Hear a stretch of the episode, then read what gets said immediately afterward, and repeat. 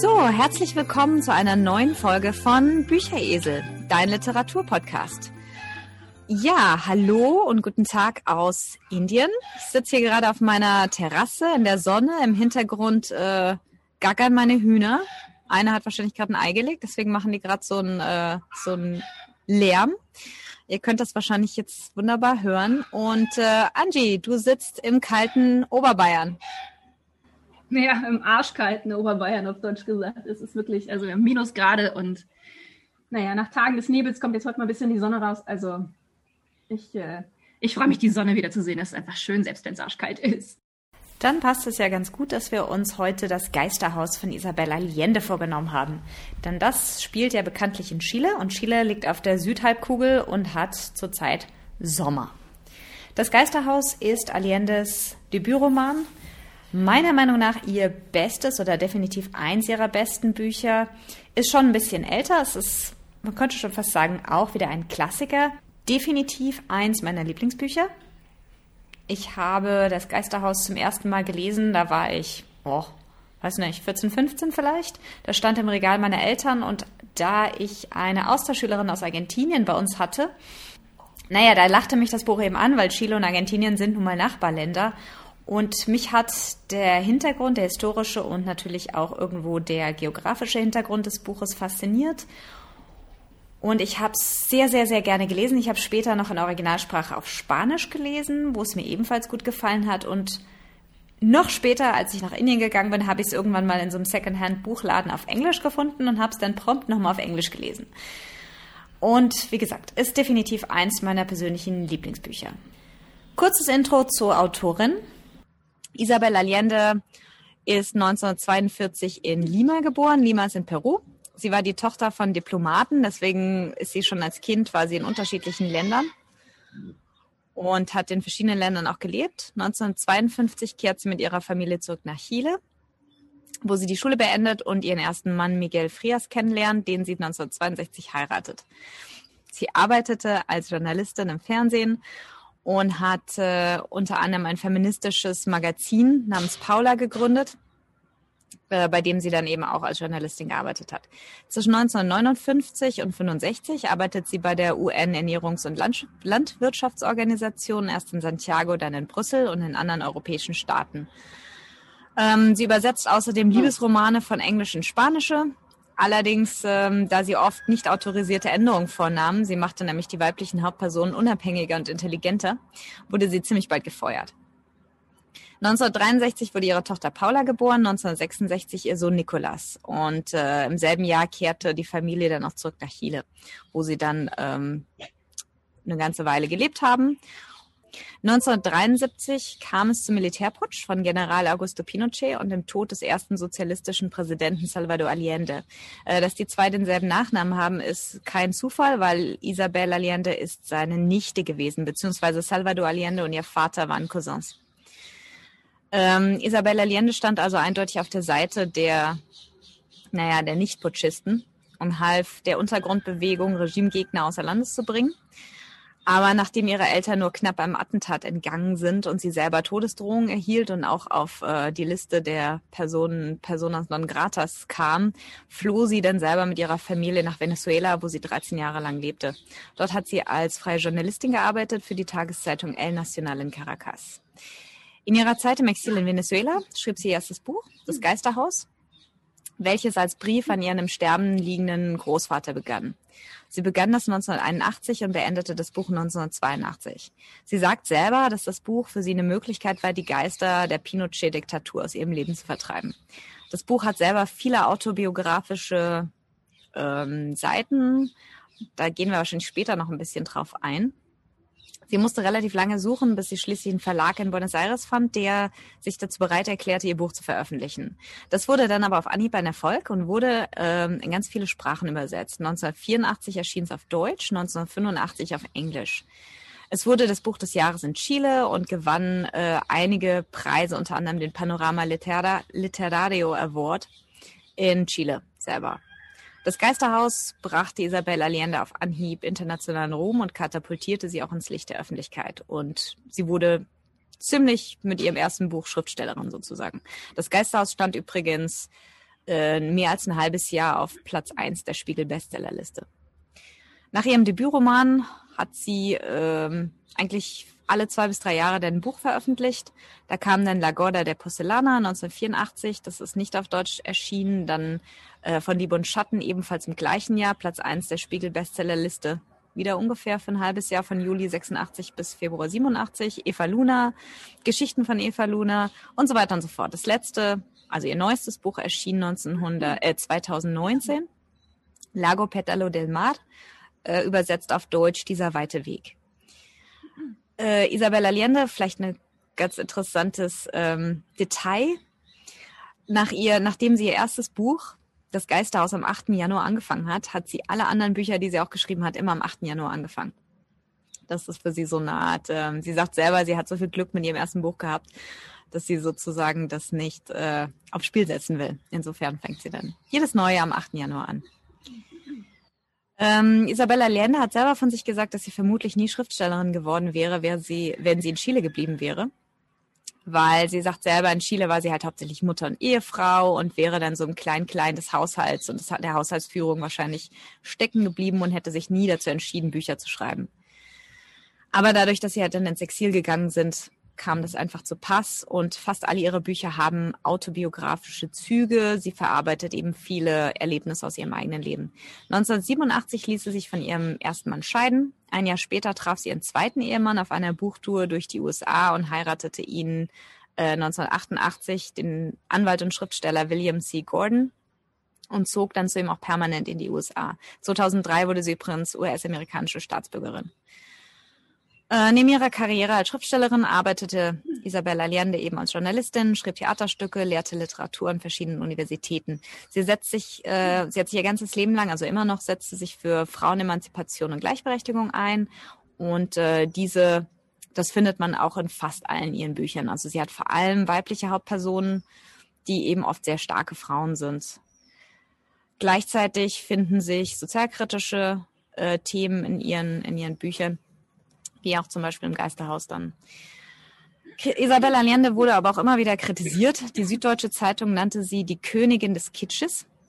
Und die FAZ gesteht ihr zwar zu, dass ihre ersten Romane immerhin zur gehobenen Unterhaltung gezählt werden können, rechnet ihre neueren Werke aber dem Genre des, der Schmalzliteratur zu.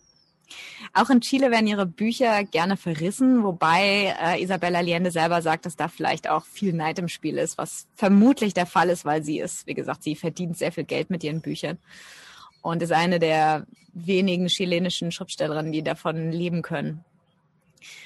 Wie auch immer, ihre Bücher sind eigentlich fast allesamt Bestseller geworden und das Latino Leaders Magazine hat sie in einem Artikel 2007 zur drittwichtigsten äh, Latino-Schriftstellerin Südamerikas gekürt. Also ihr Beitrag zur Literatur Südamerikas sollte in jedem Fall nicht unterschätzt werden und sie hat sehr viele wichtige nationale und internationale Auszeichnungen gewonnen. Genau, soviel zum, zum, zur Autorin. Äh, Angie, erzähl doch mal ein bisschen was zum Buch, das Geisterhaus und ähm, fass das doch mal zusammen, dass, dass jeder weiß, worum es geht. Ja, äh, das Geisterhaus erzählt die Geschichte einer Oberschichtfamilie in Chile äh, von der Zeit der Jahrhundertwende, also 20. Jahrhundert, bis äh, in die 70er Jahre, also die 1970er Jahre, ähm, die Zeit des Militärputsches gegen die linke Regierung und die Militärdiktatur danach. Äh, die Hauptperson ist Clara, ähm, das, also wir erfahren einiges aus ihrer Kindheit und ihrer Jugend. Ähm, sie ist ein sehr spiritueller Mensch, denke ich. Ähm, also sie spricht mit Geistern und sieht Geister und kann Gegenstände äh, bewegen, ohne sie zu berühren. Äh, und sie kann die Zukunft vorhersagen. Als junge Frau heiratet sie Esteban Trueba. Äh, das ist ein Großgrundbesitzer, der das, dem das Landgut Drei Marien gehört, das, das dann eine sehr große Rolle spielt in dem Buch. Und äh, auf diesem Landgut leben also eine ganze Reihe von, von Bauern, die äh, also in ärmlichen Lehmhütten und die für ihn das Land bewirtschaften.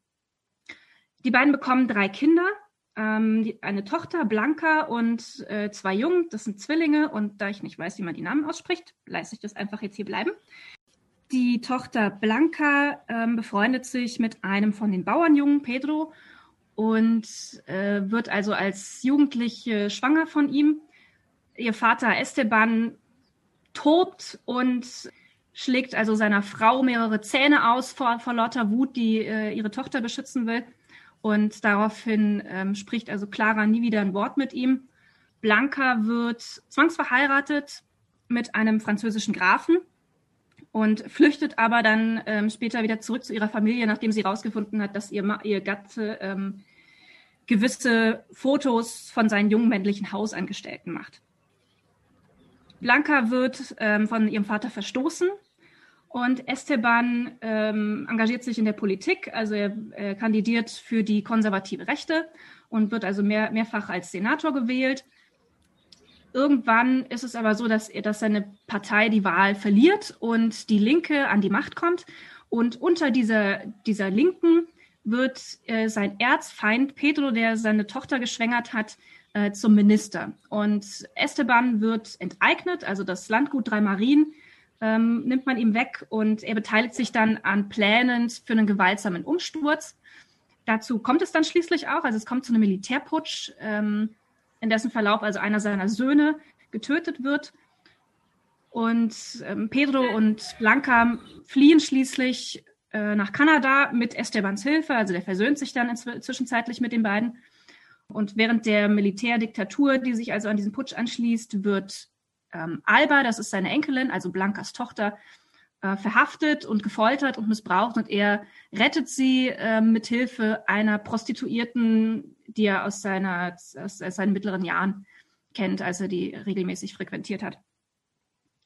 Die Familie zerbricht schließlich, als, als Clara stirbt und Esteban schreibt nach, in, in der Zeit dieser Diktatur, schreibt also diese, diese Geschichte auf mit ihrer Hilfe, die ihn als Geist begleitet. Und als, äh, nachdem er dann ähm, gestorben ist, führt, führt Alba, seine Enkelin, diese Arbeit fort. Also Alba ist äh, die Erzählerin und zwischendrin gibt es also Einschübe in der Ich-Perspektive, in der Esteban zu Wort kommt. Das hast du schön zusammengefasst. Ich tue mich immer schwer damit, Bücher zusammenzufassen. Ich weiß es nicht. Ich will auf der einen Seite, will man ja nie zu viel verraten, ne? dass es immer noch interessant ist für die, die es einfach noch nicht gelesen haben. Und äh, auf der anderen Seite will man natürlich schon so die, die Hauptpunkte einfach äh, aufzählen. Insofern, ich tue mich immer wahnsinnig schwer mit Buchzusammenfassung.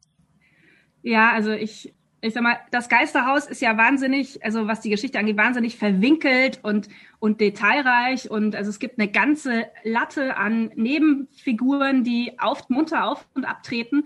Und äh, also ich, ich, ich glaube, da muss man sich wirklich auf die Kernpunkte beschränken, weil sonst sind wir hier zwei Stunden beschäftigt. Also es ist eine sehr, sehr detaillierte Geschichte und ähm, also insofern, es ist jetzt sehr grob zusammengefasst, ne? Also da ist noch eine ganze Menge mehr an, an Nebenschauplätzen und an Nebenstories ist da drin. Aber ja. das ist ähm, kondensiert der grobe Erzählstrang.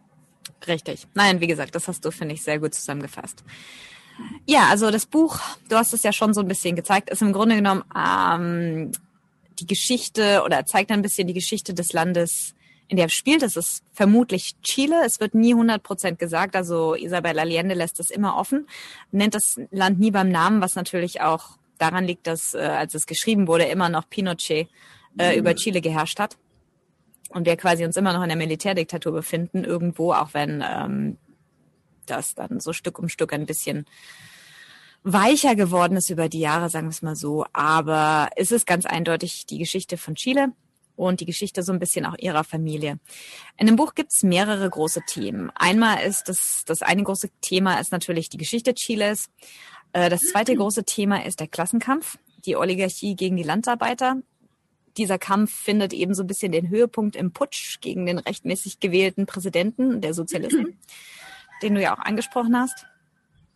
Und äh, gleichzeitig zu der, der, also das dritte große Thema im Buch ist auch das Patriarchat und so ein bisschen die Rolle der Frauen ähm, über die Generationen hinweg in Südamerika. Und äh, ich hatte ja schon gesagt, Isabella Allende hat immer wichtige äh, starke Frauenfiguren als ihre Hauptfiguren drin. Und das ist in diesem Buch ähnlich. Äh, die Geschichte ähm, Allende verarbeitet hier eindeutig ihre eigenen Erfahrungen äh, von 1973, als der sozialistische Präsident und eben ihr Onkel Salvador Allende vom Militär gestürzt wird. Das ist ein ganz großes historisches Thema in Lateinamerika. Also in fast allen Ländern befinden, also findet man so sehr ähnliche politische Entwicklung. Die meisten Länder sind ja Anfang des 19. Jahrhunderts unabhängig geworden und wurden dann von Criollos, also einer spanischstämmigen Oberschicht, regiert. Die indigene Landbevölkerung wurde systematisch von Besitzbildung und politischem Einfluss ausgeschlossen. Und im zweiten, im 20. Jahrhundert verbreiten sich sozialistische und marxistische Ideen, die in den linken Präsidenten und Bewegungen resultieren. Also zum Beispiel Salvador Allende in Chile, Perón in, in Argentinien und so on, also und so und so weiter. Also das ist relativ ähnlich. In manchen Ländern ist es ein bisschen später, in anderen ein bisschen früher. Und diese linken Präsidenten werden dann in den 70ern reihenweise vom Militär gestürzt. Oft mit aktiver Unterstützung der Oberschicht, wie es in dem Buch ja auch sehr schön beschrieben wird, äh, weil die Oligarchie natürlich auch gegen diese, also gegen diese sozialistische Tendenz ist, weil die ihnen natürlich so das Butter, die Butter vom Brot nimmt. Und auch mit der aktiven Unterstützung der USA, die in die linken Regierungen, äh, die ja Banken und Firmen nationalisieren, auch ein Dorn im Auge war. Also in den 1970ern regierten in fast allen Ländern Südamerikas Militärs und Generäle. In den 80ern kehrten viele zur Demokratie zurück, wobei es bei Chile noch dauert. Ich meine, ähm, Pinochets 92 äh, hat er freie Wahlen äh, zugelassen und ist dann ins Exil gegangen. Ich müsste mal nachschauen, aber es war irgendwann Anfang der 90er. Bis heute lavieren fast alle Länder Südamerikas oder Lateinamerikas mit Armut, Finanzkrisen, Staatsbankrotten und instabilen politischen Systemen. Und das, obwohl eigentlich viele Länder eine relativ gebildete Bevölkerung haben, oft genug Rohstoffe und durchaus genug Einnahmen haben könnten, um stabilen Wohlstand für alle zu kreieren. Es hakt leider immer noch an Korruption, Einfluss von Populismus, wie man es sehr, sehr gut in Brasilien zurzeit sieht, und natürlich an diesem schwelenden Klassenkonflikt. Ne? Also die alten Eliten haben immer noch das Sagen, besitzen immer noch das Haupt, also das meiste Land, die meisten Produktionsmittel. Und die breite Masse der Bevölkerung ist einfach bittelarm. Das war im 19. Jahrhundert so und das ist mittlerweile, das war im 20. Jahrhundert so und es ist halt immer noch leider so. Und das ist meiner Meinung nach eines dieser großen Probleme, die Südamerika einfach hat und warum es da einfach irgendwo nicht, nicht weitergeht. Und äh, im Buch kommt dieser Konflikt ziemlich früh eigentlich zutage. Und zwar gibt es einen gewissen, ich sage mal, ich nenne es mal Monolog Estebans, der ja das Gut Drei Marien übernimmt und mit relativ harter Hand herrscht. Also er hat ja die Pächter, die dort immer schon gelebt haben, die dort sozusagen die, die Landarbeiter, die Pächter. Und er herrscht eben mit harter Hand. Er bezahlt ihnen wenig Lohn und lässt sie eben hart arbeiten und schaut aber, dass sie eben genug zu essen haben. Und er rechtfertigt eben so seine Herrschaft, indem er sagt, na ja, die, die Leute hier sind wie Kinder. Also wenn ich nicht da bin, ich war ja, das Gut selber war jetzt, gehörte seinen Eltern, äh, ist dann aufgegeben worden, ist dem Verfall preisgegeben worden und er kommt eben 20 Jahre später, 30 Jahre später wieder hin und das eben alles zerstört und die Leute, die dort leben, na, die haben so ein bisschen was angebaut, die haben aber nie wirklich versucht, das, das, äh, dieses Gut zum Laufen zu bringen und es eben, sage ich mal, gut zu bewirtschaften, sondern sie bauen eben gerade so viel an, dass sie nicht Hunger leiden müssen. Und er sagt eben, naja, ne, als wir nicht, als ich nicht da war, als keiner da war, äh, da ist das Ganze den Bach runtergegangen. Und wenn ich jetzt nicht da wäre, dann wird es wieder den Bach runtergehen. Die Leute, die Leute würden den ganzen Tag in der, in der Sonne sitzen. Und ich muss denen alles beibringen. Ich habe die Schule gebaut. Ich sage ihnen, was sie, ich erzähle ihnen, wie sie ihre Kinder sozusagen füttern müssen, weil sonst würden sie die Eier und der und die Milch den, den Schweinen geben und den Kindern nur, nur Brot. So ungefähr. Also er ähm, da kommt das eben ziemlich gut zum Tragen, diese Idee, die diese herrschende Klasse hat, die einfach sagt, wir sind diejenigen, die es besser wissen. Wir sind einfach für die Landbevölkerung verantwortlich und die Landbevölkerung selber, das sind wie Kinder, die können sich nicht die können sich nicht selber ernähren, die können nicht selber auf sich aufpassen. So dieses typische patriarchische Argument eben, dass ähm, eben die Menschen nicht gleich sind, sondern dass ein Teil eben sich um die anderen kümmern muss. Und das kommt eben in diesem Monolog sehr, sehr gut zutage. Und das kommt natürlich auch immer wieder raus. Also Esteban Trueba ist, also es ist einfach so, dass er um sein, ähm, um seine Libido zu befriedigen, nimmt er sich halt einfach die Frauen, die er möchte und, äh, und schwängert sie auch. Und er hat jede Menge illegale, also illegitime Kinder, die äh, in der ganzen, im ganzen Landstrich verteilt sind. Und für ihn ist das ganz normal, weil er sagt, ich bin ja hier der Boss, ich bin der Patron. Und äh, später, als seine Tochter äh, Alba eben ihre die Liebesbeziehung mit Pedro Tercero eingeht äh, und er super wütend ist und seine Frau sagt dann eben hier, sie hat nichts gemacht, was du nicht auch gemacht hast. Sie hat sich, du hast dich auch mit Frauen äh, einer anderen Klasse eingelassen. Nur, dass deine, dein, der Unterschied ist, deine Tochter hat es aus Liebe getan. Du hast es aus Lust getan, wenn du mal so will, aus, ähm, ja. Und da wird er eben so sauer und schlägt ihr eben die Zähne aus. Was er dann natürlich super bereut. Also das Problem mit Esteban ist, dass er eben so jähzornig sind. Ähm, die dritte Frage ist immer so ein bisschen, ist das Buch ein feministischer Roman? Und ich würde sagen, ja, weil die Hauptpersonen, die durchs Buch führen, sind vor allem die Frauen, die drei Frauen, du hast das schon anges angesprochen, Clara, Blanca und Alba. Die Mutter, die Tochter und die Enkelin sozusagen. Das sind und so ein bisschen ähm, nicht ganz so stark ist Nivea noch die, die Mutter von Clara. Die ist äh, am Anfang vor allem auch wichtig, später dann nicht, weil sie stirbt ja dann aber auch am Anfang ist sie eine wichtige Person. Es ist ganz interessant. Nivea ist eine Suffragette. Sie kämpft für die politischen Rechte der Frauen und äh, stößt das sozusagen an. Ihre Kinder dann eher nicht so. Also die setzen sich jetzt nicht speziell für Frauenrechte oder Gleichberechtigung ein. Aber jeder auf ihre eigene Art und Weise, denke ich, kann man sagen, ähm,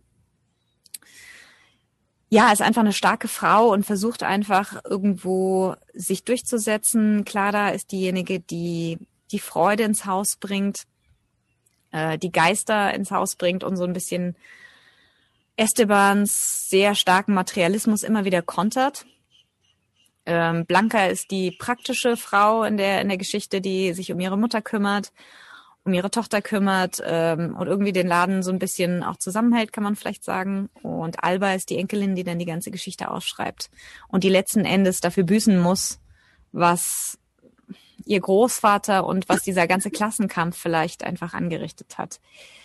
Ja, was meinst du, Angie? Meinst du das, oder kann man sagen, dass das ein feministischer Roman ist? Hm. Also ich, ich persönlich würde sagen, eher nicht. Also ich, also ich sag mal, Clara ist, ist ja eine Frau, die, die sich, die zwar in die Zukunft sehen kann, aber sich ja eigentlich völlig damit abfindet, dass sie ähm, Esteban heiratet, dass es ihr Schicksal ist, dass sie mhm. Esteban heiratet, also einen Bekannten, oder was heißt bekannt, aber einen Serienvergewaltiger, der, der, der die Leute verprügelt, ja. Ähm, also also sie, sie, sie findet sich da völlig mit ihrem Schicksal ab und ähm, interessiert sich ja auch nicht so wirklich für, ihr, für, ihre, für ihre Umwelt. Also sie ist ja eigentlich mehr mit ihren Geistern beschäftigt und mit ihren spiritistischen Übungen und also dass sie, dass sie den Materialismus ihres Mannes kontert, das sehe ich nicht. Also es wird ja mehrfach, steht ja in dem Buch, sie findet alles sehr hübsch. Also er kann da eigentlich kaufen, was er will und sie sagt immer nur, es ist sehr hübsch. Ähm, also das ist jetzt für mich kein Kontern, ja. Also er kann halt seinen Materialismus ausleben, wie er möchte. Er kann halt seine Frau damit nicht beeindrucken. Richtig. Um, ähm, und sie, also sie ist für mich eigentlich nicht wirklich jemand, der aktiv ist. Also ähm, es gibt da irgendwann äh, eine Naturkatastrophe, also ein Erdbeben, das die drei Marien also fast komplett zerstört. Und das ist eigentlich erst so der Punkt, da ist sie schon in mittleren Jahren, wo sie dann tatsächlich äh, mal was tun muss. Ähm, also bis zu dem Zeitpunkt schwimmt sie da halt irgendwie so mit und ähm, naja, so die tägliche Arbeit machen halt ihre Hausangestellten und ihre Schwägerin und die Kindererziehung, da hat sie auch nicht wirklich viel mit zu tun. Und äh, sie, sie beschäftigt sich da eigentlich mit ihrem Spiritismus und ähm, nimmt die Menschen um sich herum nicht so wirklich wahr. Und also die Einzel also die nachfolgende Generation ist eigentlich erst die, die, sag ich mal, so ein bisschen feministischer auftritt, wobei in meinen Augen so ein bisschen fraglich ist, ob das, ob das aus der Persönlichkeit von Blanca kommt oder ob das ein Zufall ist, weil sie halt sich mhm. zufällig in diesen äh, Bauernjungen verliebt hat und da eben, sag ich mal, gezwungen ist, äh, sich gegen ihren Vater aufzulehnen. Ähm, also die ist in meinen Augen noch nicht so wahnsinnig feministisch. Das geht dann eigentlich erst ähm, mit ihrer Tochter Alba los, die äh, eigentlich auch nur deswegen, also die dann, sag ich mal, ähm, sich in einen Sozialisten verliebt und wegen ihm dann da bei einer Universitätsbesetzung mitmacht. Also die sind, ah, ich weiß nicht, die, diese, diese Frauen, die in meinen Augen, die, die schwimmen alle irgendwie so mit. Das sind alles irgendwie so Zufälle, so äußere Einflüsse, ähm, auf die die reagieren. Und sie sind mir charakterlich nicht stark genug, um, um zu sagen, es sind Feministinnen, ehrlich gesagt. Naja, man darf natürlich auch nicht vergessen, es sind, äh, es ist ein Buch, was sich über mehrere Generationen spannt. Also man muss sie auch immer ein bisschen im, im Fenster ihrer Zeit oder eben so ein bisschen sehen, dass sie einfach in ihre Zeit reingeboren wurden. Ne? Also ich meine, Clara, ganz klar, Clara lebt in einer anderen Welt irgendwo. Ähm, wie du schon sagst, sie ist halt irgendwo, ich, ich bin der Meinung, also sie ist so sehr spirituell. Aber zum Beispiel gibt es da diese Stelle im Buch, äh, du hast das Erdbeben schon angesprochen und es ist so, Clara kann ja in die Zukunft sehen, kann viele Dinge ähm, voraussehen und die sagt eines Morgens, also sie hat wohl Albträume, das dauert so ein bisschen und dann sagt sie irgendwann, die, die, die Erde wird, äh, also es wird ein Erdbeben geben. Und es ist so ein Dialog mit Esteban. Esteban sitzt da. Es gibt immer Erdbeben, Clara. Mein Gott, sagt Esteban. Dieses Mal wird es anders sein. Es werden zehn, zehn Millionen Tote, es wird zehn Millionen Tote geben, sagt, sagt Clara. Und dann sagt er, Gott, so viele Menschen leben gar nicht in diesem Land. Und das beschreibt so diese, diese Beziehung zwischen den beiden. Sie ist halt so ein, er ist ein Realist, ein Materialist, ähm, ja, Massenvergewaltiger, ich finde das ein sehr hartes Wort. Ja, du hast natürlich recht. Ähm, das, das ist, ist das, was so. er tut. Ja, aber es ist natürlich auch, das ist damals natürlich normal gewesen. Ne? Also die Patrones, die, die, die Herrscher in Südamerika, die haben sich immer das genommen, was sie wollten. Ne? Also die haben ja auch ihre Bevölkerung, wenn du so willst, ausgebeutet ohne Ende. Also da ist eine Stelle im Buch, wo Pedro Tercero, also das ist diese Familie der Landarbeiter, das ist Pedro der Erste, der Zweite und der Dritte. Und äh, äh, Blanca verliebt sich an Pedro den Dritten und das ist eben sozial, also der hat diese marxistisch-sozialistischen Ideen. Und sein Vater ist eben der Administrator, der, der Verwalter sozusagen auf dem Gut, den einzigen, den, den Esteban wirklich, ich will nicht sagen mag, aber zumindest den er anerkennt, weil der eben für ihn die Arbeit tut und der, der, ähm, der rettet ihm das Leben auch bei dem Erdbeben. Und der ist einfach jemand, der, äh, den er so ein bisschen, den er zu schätzen weiß, sagen wir es mal so. Und die zwei diskutieren und der, der Sohn sagt eben zum Vater, hier, du, du arbeitest, wir arbeiten uns den Rücken krumm seit so vielen Jahrzehnten. Und äh, wir sind immer noch arm, so ungefähr. Also was haben wir davon letzten Endes? Und der Vater sagt eben, so ist das halt mein Sohn, ne? Das ist das Gesetz Gottes sozusagen. Das ist, was Gott will, so ungefähr, kommt dann mit dieser Erzählung. Und das ist so ein bisschen diese Generation und das ist, wo ich sage, man muss das Werk so ein bisschen oder das Buch so ein bisschen in der Geschichte sehen, so war das einfach zu der Zeit. Also wir sprechen hier vom Anfang des 20. Jahrhunderts bis in die 20er, 30er Jahre und da kam eben so dieser Sozialismus auf, wo die Leute einfach gesagt haben, Moment mal, das ist nicht Gottes Wille. Das ist halt einfach so, dass da profitiert die Oberschicht davon. Und dann kamen ja diese, diese sozialistischen Ideen und dann haben sich ja die Dinge sozusagen gedreht. Äh, zumindest für eine gewisse Zeit. Ja, ähm, sag mal, ähm, also Esteban ist definitiv ein Serienvergewaltiger, das ist Fakt, ja. Und Clara, das kommt später raus, die weiß das. Die weiß das, ne? Und es tut mir leid, aber jemand, der ähm, weiß, dass der eigene Mann ein Serienvergewaltiger ist äh, und nichts dagegen unternimmt oder nichts dagegen sagt und es einfach ähm, hinnimmt und ignoriert, der ist doch keine Feministin.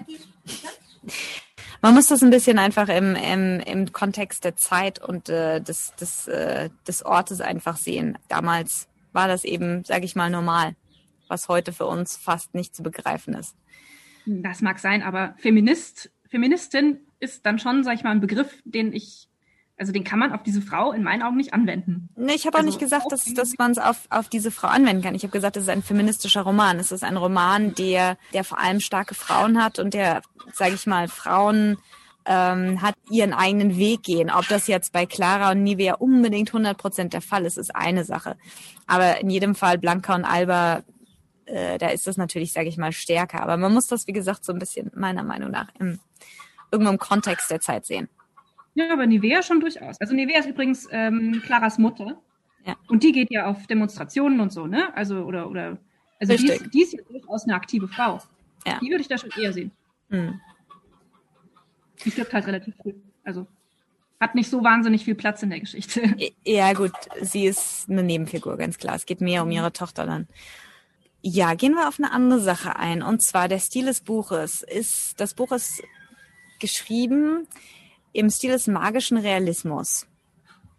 Und ähm, ich weiß nicht, hast du schon mal ein Werk äh, aus dieser Stilrichtung, aus diesem Genre gelesen? Äh, nee, bisher nicht. Also ich habe ist mir noch nicht begegnet. Ich muss auch sagen, ich habe mit den ähm, lateinamerikanischen äh, Autoren bisher noch nicht so viel Berührungspunkte gehabt.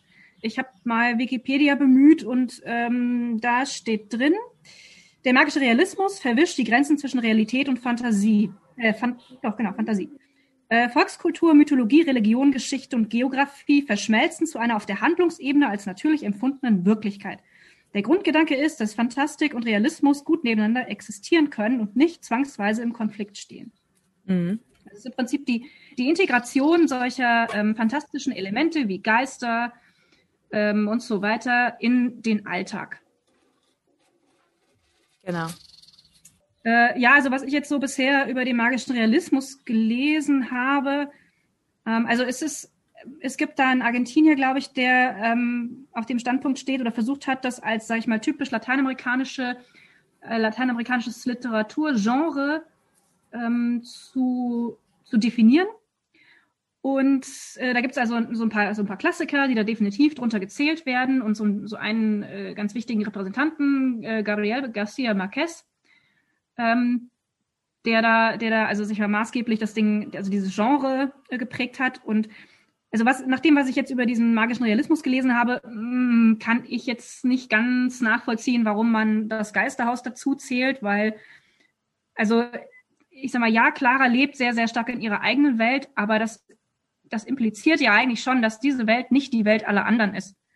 Also die, ich, also wenn ich mir so die, die, den Text so angucke, finde ich, es, es schwingt immer so ein, so ein leicht ironischer Unterton mit, der eigentlich mir zeigt, dass die Autorin das nicht alles selber so ernst nimmt. Also es ist keine reelle Integration dieser magischen Elemente in, in den Alltag, weil es eben sich nur auf diese eine Person bezieht und die wird halt eigentlich fast eher so ein bisschen als wunderlich dargestellt. Ja, es, gibt da eine, es gibt da eine Stelle, die fand ich, fand ich echt bezeichnend und zwar ähm, schreibt sie da, ähm, Einmal verkündeten sie, also die Geister, unter dem Kamin läge ein Schatz vergraben. Sie ließ die Mauer einreißen, er kam nicht zum Vorschein. Dann die Treppe, auch hier nicht. Schließlich die Hälfte des großen Salons, nichts.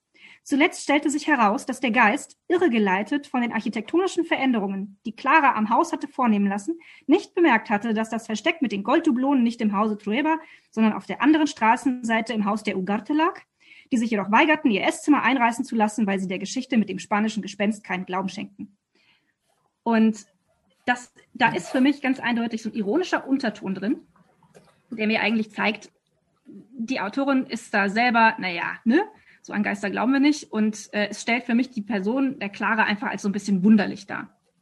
Und das spricht eigentlich für mich dagegen, dass das, also ich meine, es ist offiziell tatsächlich so, dass dieses Werk dem magischen Realismus zugeordnet ist. Ich kann es nur nicht verstehen. Weil okay. die Figur für mich eigentlich eher so ein bisschen als wunderlich dargestellt wird. Also das ist zumindest das, was bei mir jetzt als Leser ankommt. Naja, magischer Realismus heißt ja nicht äh, komplett ähm, magisch oder komplett Fantasie, sondern es ist eben beides. Deswegen bin ich eigentlich finde ich schon, dass man das sehr gut zurechnen kann, äh, weil klar, vor allem ist es Clara, die ähm, die in dieser in dieser Welt lebt, aber es gibt noch ganz viele andere Andeutungen. Also zum Beispiel Claras ältere Schwester Rosa Labella, also Rosa die Schöne, die geboren wird mit grünen Haaren und gelben Augen und von überirdischer Schönheit ist. Äh, und das ist auch ganz klar. Ich meine, welcher Mensch hat grüne Haare? Und äh, sie ist halt auch sehr, sie ist halt so ein Fabelwesen, was durch ihre Welt schwebt und ähm, ihre Aussteuer bestickt.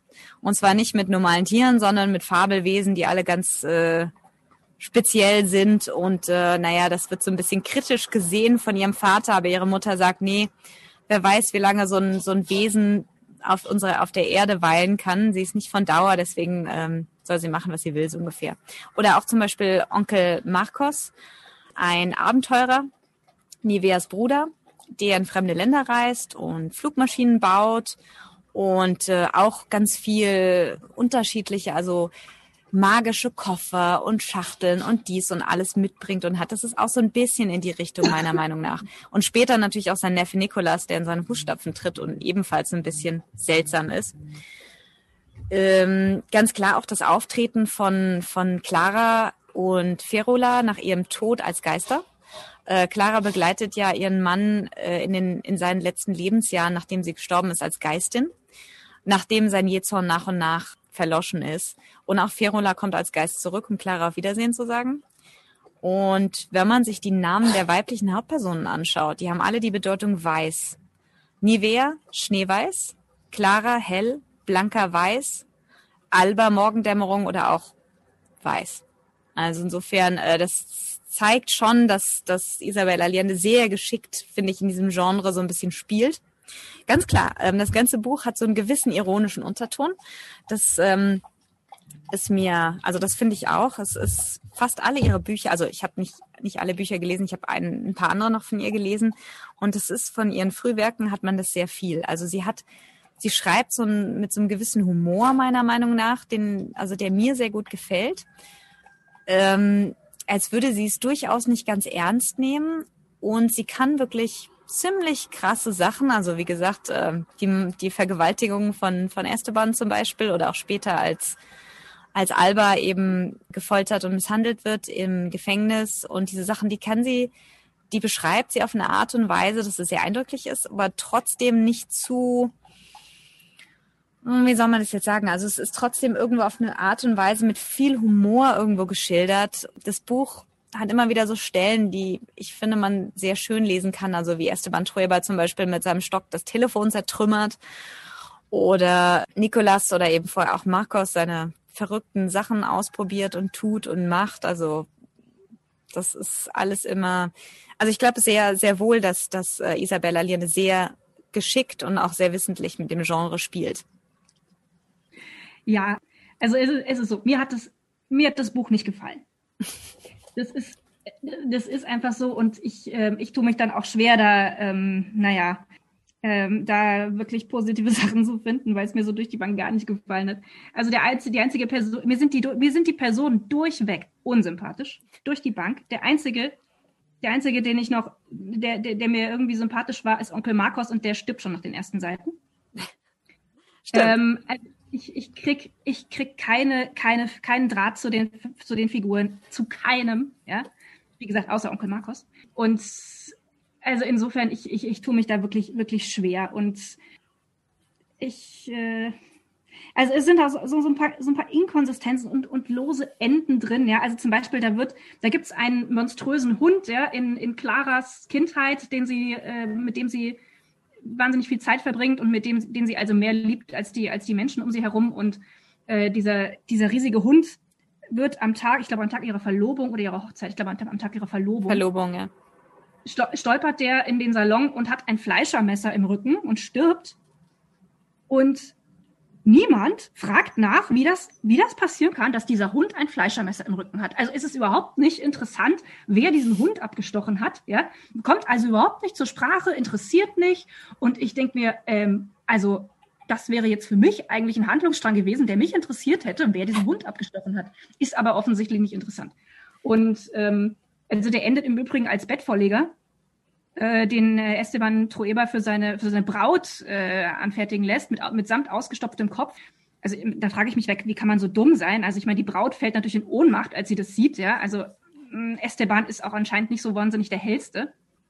Das, das, sind, das, das sind so ein paar Dinger, wo ich mir echt denke, also Rosa, die Schwester von, von Clara, die stirbt an einer Vergiftung, die ähm, anscheinend ihrem Vater hätte gelten sollen. Und es, es wird, also es kommt überhaupt nicht raus, wer, wer dafür verantwortlich ist. Also das wird auch nicht wahnsinnig weiter verfolgt, ja. Also ihr, ihr Vater, der, naja, macht da so ein paar, unter, versucht da irgendwie so ein paar Untersuchungen anzustrengen, aber da kommt nicht wirklich was bei raus. Und dann wird dieser Handlungsstrang auch fallen gelassen und interessiert nicht mehr. Und also das, das sind einfach so, so, so Handlungsstränge, die im Nebel verschwinden, die ich eigentlich interessant gefunden hätte, aber die offensichtlich die Autorin nicht interessant genug fand. Und stattdessen geht's also seitenlang darum, äh, wie Esteban rumjammert, dass er keinen geistigen Zugang zu seiner Frau findet. Und äh, kapitelweise geht es darum, wer da mit wem und, und also ich meine, wenn ich Familiensaga lese, dieses Stichwort, da rolle ich ja innerlich schon mit den Augen, weil da geht es eigentlich nur, wer da mit wem und wer von wem schwanger wird und wer wen heiratet und wer sich wieder trennt und eigentlich zieht sich das durch dieses Buch. Und naja, also die, die Charaktere finde ich dann stellenweise halt, also Esteban ist ja eigentlich ein ganz, ganz starker Charakter, der, sie, der dieses Buch eigentlich bestimmt, über, generationsübergreifend. und äh, der auch teilweise in der Ich-Perspektive zu Wort kommt. Und da gibt's gibt's eine Stelle, da ist er dann schon ein alter Mann und bewertet es zurückblickend und schreibt dann, ich glaube nicht, dass mein schlechter Charakter an allem schuld war. Ich war trotz allem ein guter Ehemann, nicht einmal mehr der Schatten des Wüterichs, der ich als Junggeselle gewesen war. Und dieser Mann, ja, der also ein Serienvergewaltiger ist, seine Frau prügelt, seine Bauern prügelt, ja, äh, den, den Vater des Kindes seiner Tochter äh, mehrere Finger abhackt. Dieser Mann ist also hellsichtig genug, um, um von sich selbst zu sagen, dass er einen schlechten Charakter hat. Das ist in meinen Augen unglaubwürdig. Also ich glaube, dass er von der Persönlichkeit her, also ein Mensch, der, der so eine Persönlichkeit hat, der ist doch, der ist in meinen Augen zu so einer Hellsichtigkeit und zu so einer Selbstreflexion nicht fähig. Okay, wobei man ihm vielleicht auch zugestehen kann, dass er sich ein bisschen ändern kann. Man sagt ja, also es kommt ja in dem Buch auch raus, dass er sich über die Zeit geändert hat und eben sein Jezon Stück um Stück verloren hat und dann hinter eben vielleicht reflektieren kann, zumindest ansatzweise. Also wie gesagt, ansatzweise. Er sagt ja von sich aus, es, sein schlechter Charakter war nicht an allem schuld, sondern ja, aber eben auch andere erkennt, Dinge. dass man einen schlechten Charakter hat. Ja, aber ich, ich finde erkennt, das dass man einen durchaus schlechten Charakter hat. Also Also ich finde durchaus, dass Menschen lernfähig sind und ja, also ich finde das plausibel, dass, dass Menschen durchaus anerkennen können, dass, dass Okay. sie einen charakterlichen, eine charakterliche Schwäche haben. Und ich meine, bei ihm war es halt dieser Jähzorn, der immer und immer wieder kommt, La Rabia auf, äh, in Spanisch. Also das wäre jetzt für mich nicht so das Problem mit dem Hund, ja, okay. Wobei ähm, es wird auf den Seiten vorher beschrieben, dass Badabas, so hieß der Hund, gerne mal die Hündin, die die die läufigen Hündin der Nachbarschaft gedeckt hat. Also ich habe mir das so gedacht, dass er vermutlich die Rassehündin des Nachbarns oder des äh, Nachbarn des Nachbarns, dass der ihr nachgestellt hat und äh, dass der Nachbar ihm das Fleischermesser in den Rücken gejagt hat. Also das war für mich so eine so eine logische Konsequenz. Also, dass der Hund abgestochen wird am Tag ihrer, ihrer, ihrer Verlobung ist natürlich symbolisch, ne? weil also da wird ihre Kindheit ja letztlich geschlachtet. Also das ist, sag ich mal, der Endpunkt ihrer Kindheit. Ganz klar. Insofern ist das, ist, wie gesagt, also das war, war einfach so, so ein loses Ende, das, wo ich mir gedacht habe, okay. Äh, ja, also um mal zu demonstrieren, was, was Esteban für ein Mensch ist. Ja? Also äh, Clara bringt irgendwann ein Schloss an ihrer Tür an, also ein Riegel, damit er nicht mehr nachts zu ihr ins Bett steigen kann. Und ähm, er spricht sie also irgendwann drauf an, wa warum sie das tut. Und äh, sie ist also völlig erstaunt, dass er nicht versteht, dass ähm, er, er tagsüber total boshaft und, und fies zu ihr sein kann und nachts aber trotzdem seine, seine, Zärtli seine Zärtlichkeiten will und so weiter. Ja? Er äh, sagt dann irgendwann, gut, dann gehe ich halt ins Bordell. Und sie sagt darauf, ja, das ist bestimmt besser, als die Frau, als die Bäuerin zu vergewaltigen. Und er ist also erst total erschrocken, äh, dass, dass sie davon weiß. Und seine Reaktion ist dann aber, er ärgert sich so über ihre Äußerung, äh, dass er also äh, beschließt, um, um sie zu ärgern, versucht er es mal wieder mit den Vergewaltigungen. Stellt dann allerdings fest, dass er inzwischen also zu schwach ist, um die Frauen zu überwältigen und außerdem, äh, dass er keinen mehr hochkriegt.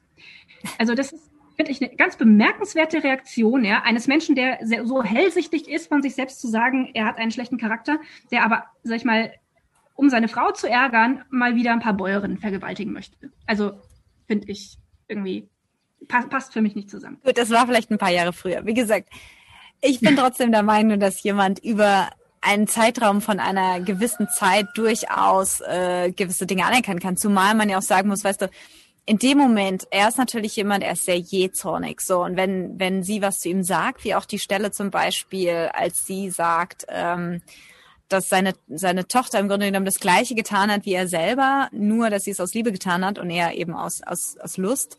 Ähm, ne, und da wird er ja auch so sauer. Ich glaube, das ist halt einfach in dem Moment, da wird, da wird er so wütend. Und ich meine, naja, es gibt halt Leute, die machen solche blöden Sachen, wenn man, wenn sie eben wütend sind, um eben dieser anderen Person in dem Moment weh zu tun. Das ist leider eine menschliche Angewohnheit. Und trotzdem können sie hinterher in, sage ich mal, Momenten der Klarheit durchaus einsehen, dass sie Scheiße gebaut haben, sage ich mal, oder dass sie eben selber an vielen Dingen schuld sind, die ihnen passieren. Also insofern. Hm. Ähm, ja, also wie gesagt, ich bin durch, durchaus der Meinung, dass man sich ändern kann. Äh, ganz klar, ich meine, er ist ein ähm, ein, ja, einfach ein, äh, ein, ein Mensch seiner Zeit. Man muss ihn vielleicht ein bisschen verstehen, auch mit seiner Kindheit. Er ist ja in absoluter Armut groß geworden. Seine Mutter hatte ähm, blaues Blut, also die war, die war eine Verwandte des letzten, ich glaube, Vizekönig von Peru. Und die hat dann seinen Vater aus Liebe geheiratet, der ein Tu nicht gut war und den guten Namen beschmutzt hat. Und ähm, da hat er natürlich von kleinster Kindheit das sozusagen eingeimpft bekommen, ja. Ne?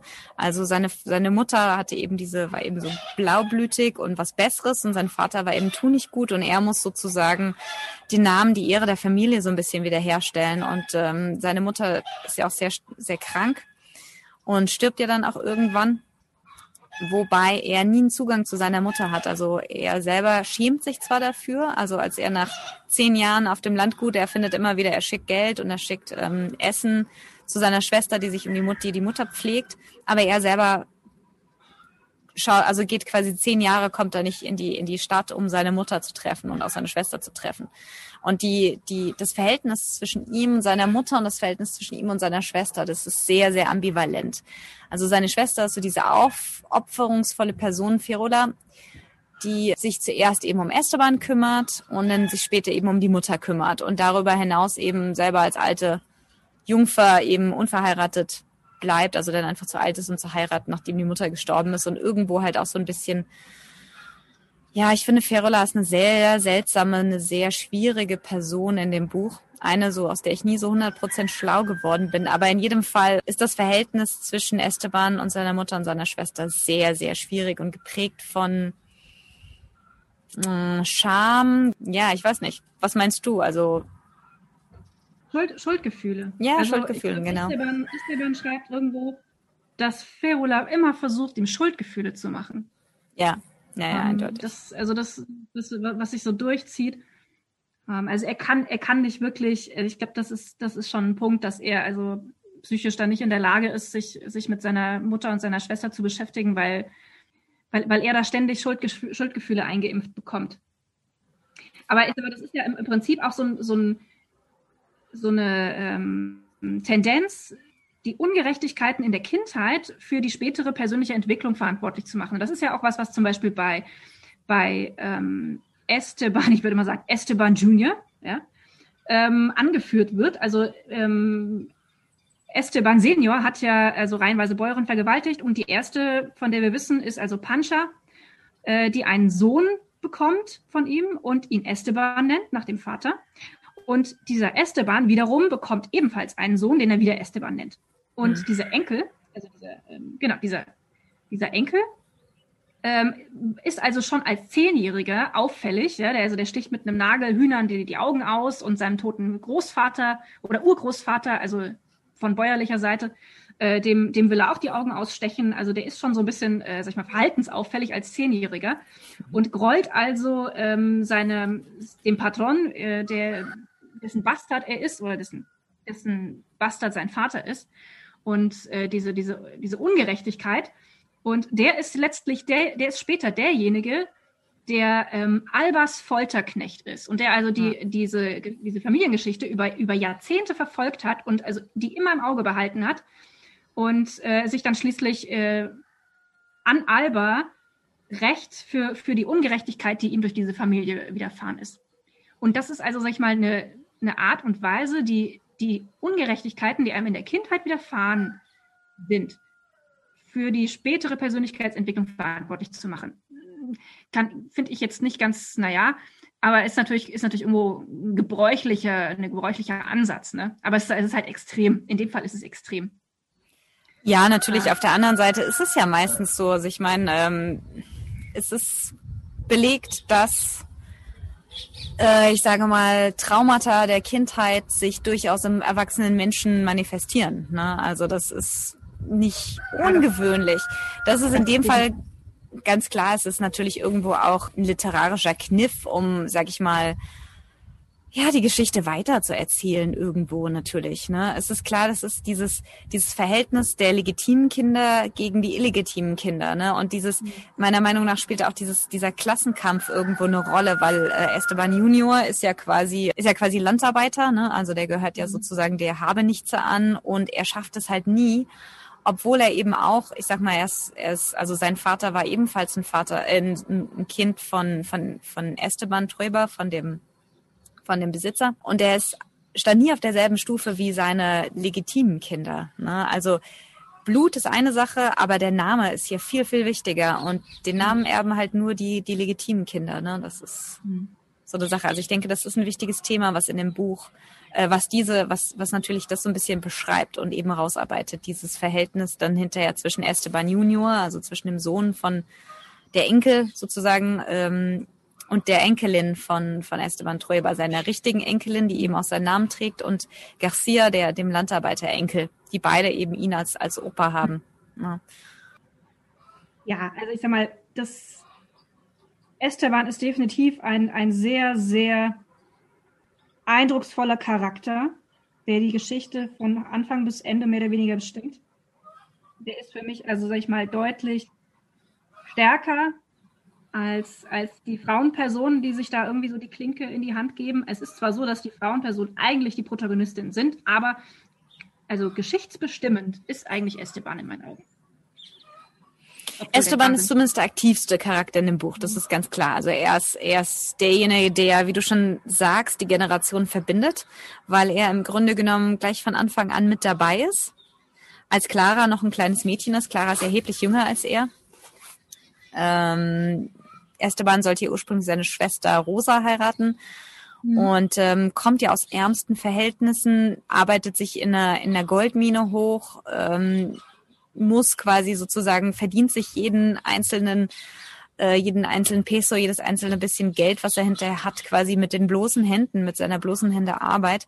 Das ist, glaube ich, auch einer der Gründe, warum er ist, wie er ist. Also Jezorn mal abgesehen, aber so ein bisschen auch dieser, dieser Materialismus. Also für Esteban ist es wichtig, dass er reich ist. Für Esteban ist es wichtig, das auch zu zeigen. Also das Haus, was er baut, als er sich mit Clara verlobt, baut er ein Haus in der Stadt. Das ist das Haus in der Ecke dieser Materialismus von ihm ist definitiv so ein bisschen darauf zurückzuführen, dass er wirklich in absoluter Armut aufgewachsen ist und sich eben mhm. vorgenommen hat, durch harte Arbeit und absolute Härte gegen sich selbst und gegenüber anderen nie wieder arm zu sein. Also er, als zum Beispiel, als er nach Tres Marias rausfährt, da sagt er sich, da fährt er in der, in der ersten Klasse und er, und er fühlt sich total gut, in der ersten Klasse zu fahren und sagt, ah ja, es ist es echt wert, das ein bisschen mehr Geld auszugeben, aber dafür dann eben erste Klasse zu fahren. Oder eben später auch, als er dieses Haus baut, er baut es mit italienischem Marmor und mit, ich weiß nicht, Sachen, also wirklich aus Übersee. Nichts, was, was er in Chile kriegt, ist ihm gut genug, sondern es muss alles aus Übersee sein.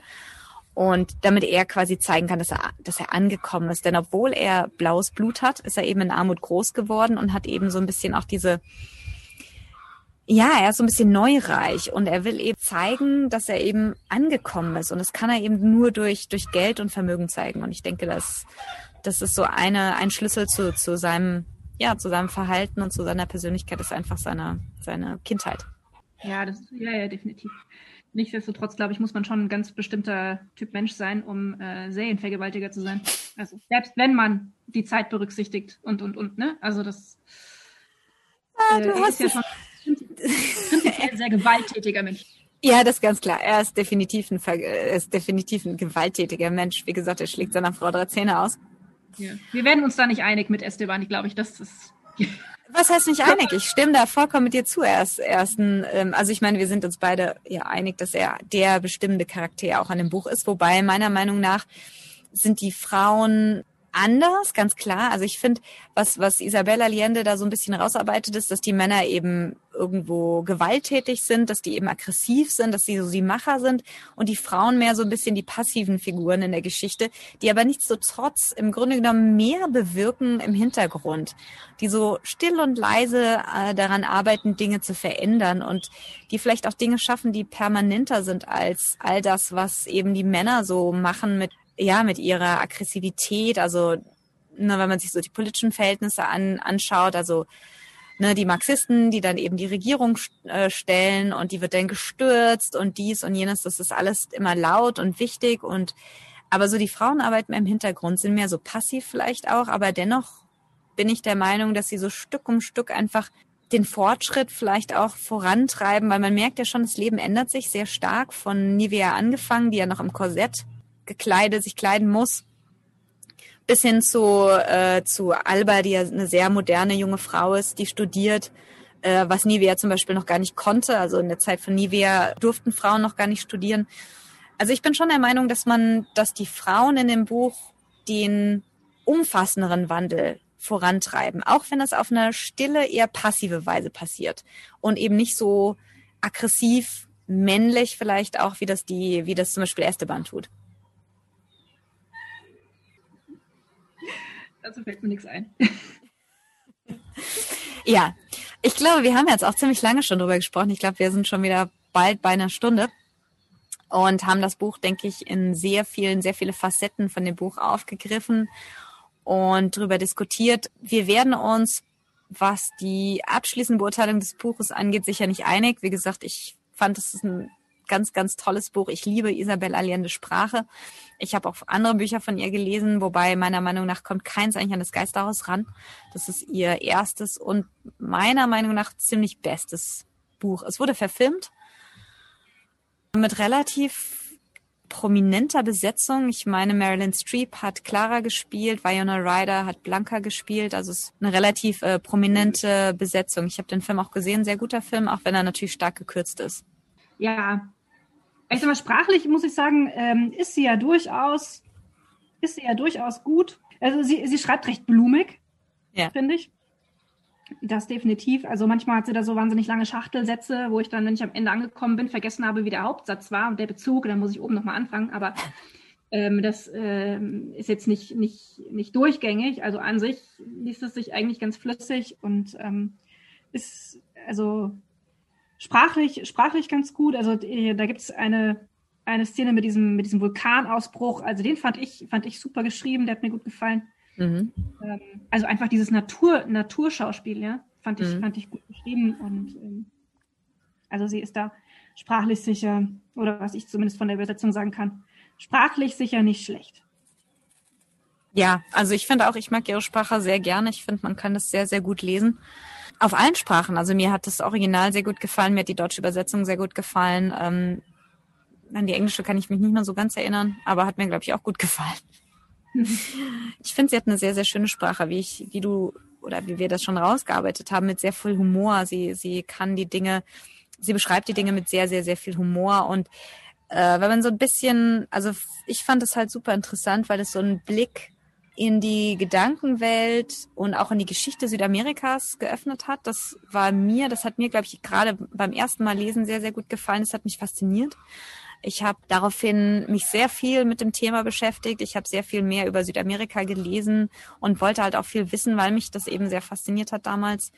Das fand ich ganz, ganz toll, weil es ist schon uns in vielen Dingen eben so ein bisschen fremd, dieser ja, so dieser Klassenkampf und diese, diese Idee der, der Oberschichten, also jemand wie Esteban, den kann man sich heute nicht bei uns nicht vorstellen, aber in Südamerika ist das heute noch nicht mehr in dieser, in dieser also nicht mehr vielleicht in dieser ganzen Breite, aber heute noch sind diese Latifunienbesitzer, diese Großgrundbesitzer Esteban durchaus nicht unähnlich. Und ich meine, Südamerika ist ja auch bekannt für den Machismo. Das ist so ganz typisch. Esteban ist der Prototyp dieses südamerikanischen, dieses äh, lateinamerikanischen Machismo, ne? Dieses dieses Mannes, der sich einfach über Sexualität und Aggressivität definiert. Na, und das kann sie halt ganz toll rausarbeiten. Das ist, wie gesagt, für uns durchaus nicht ganz dicht. Also das ist durchaus am Anfang befremdlich. Das fandest du ja auch sehr befremdlich.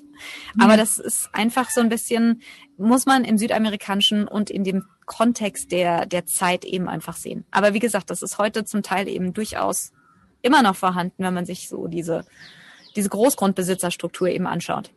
Mhm. Ja, ich würde sagen, damit sind wir am Ende. Ziemlich. Mhm.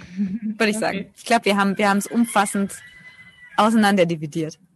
Okay, okay.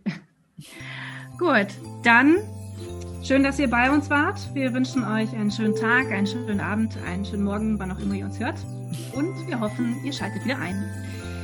Liebe Grüße aus Bayern. Ja, liebe Grüße aus Indien und ich freue mich schon auf unsere nächste Episode. Ciao, ciao.